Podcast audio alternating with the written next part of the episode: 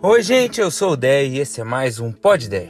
Hoje eu quero falar sobre uma passagem muito interessante que está lá em Mateus, capítulo 16, e que conta que certa vez Jesus perguntou aos discípulos quem as pessoas dizem que eu sou.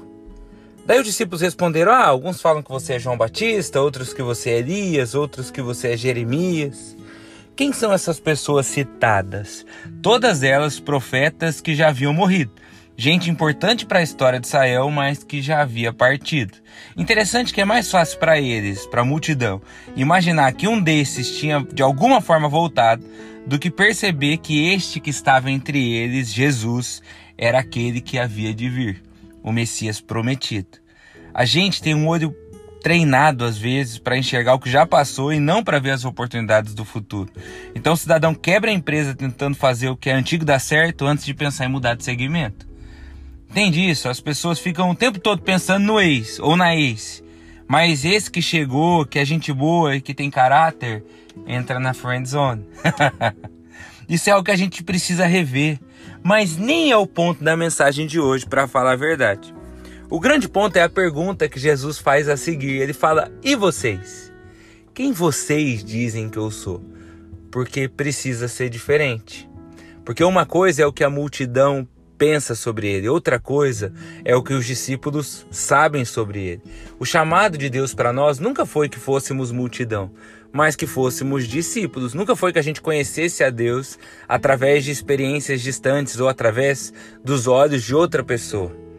Deus quer que a gente conheça Ele pessoalmente. Ele tem um caminho para cada um de nós. Esse negócio de vó, ora aí por mim, você que é assim com Deus.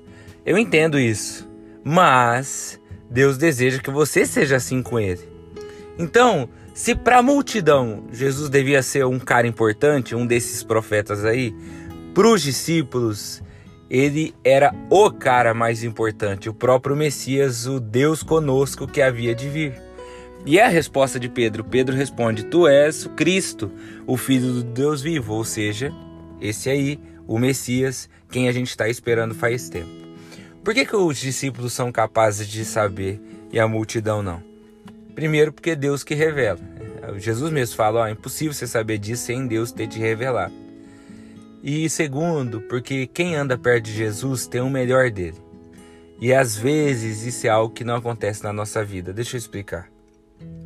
A gente faz o contrário. Então quem fica com o nosso melhor é quem está lá fora. A tua paciência vai toda com o chefe.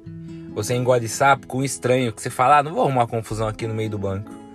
Ou a tua atenção vai para o cliente, enquanto que a sua família fica com seu esgotamento, com seu cansaço, com as suas respostas grossas. Interessante que em Jesus, quem anda perto tem o melhor, não o pior. E muitas vezes nas nossas vidas, quem anda perto é quem sofre. E é isso algo que a gente precisa fazer diferente, que eu preciso fazer diferente e que talvez você também precise fazer diferente. Sabe, gente, é muito provável que se você conhecer um grande ídolo seu, sei lá, sou fã do Justin Bieber, conheço o Justin Bieber, é provável que eu me frustre, porque a versão idealizada dele com certeza é maior do, do que quem ele é de fato. Mas Jesus, quem anda perto dele, consegue se surpreender por ele ser mais ainda. Em Jesus a gente não se frustra. Jesus dá conta de nos surpreender ainda mais. Como disse Tim Maia, você é mais do que sei, mais que pensei, mais que esperava.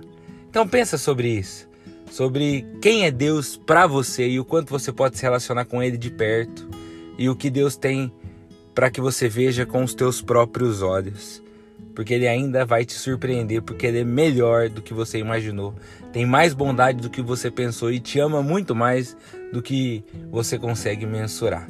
Deus te abençoe, um bom domingo, tchau, tchau.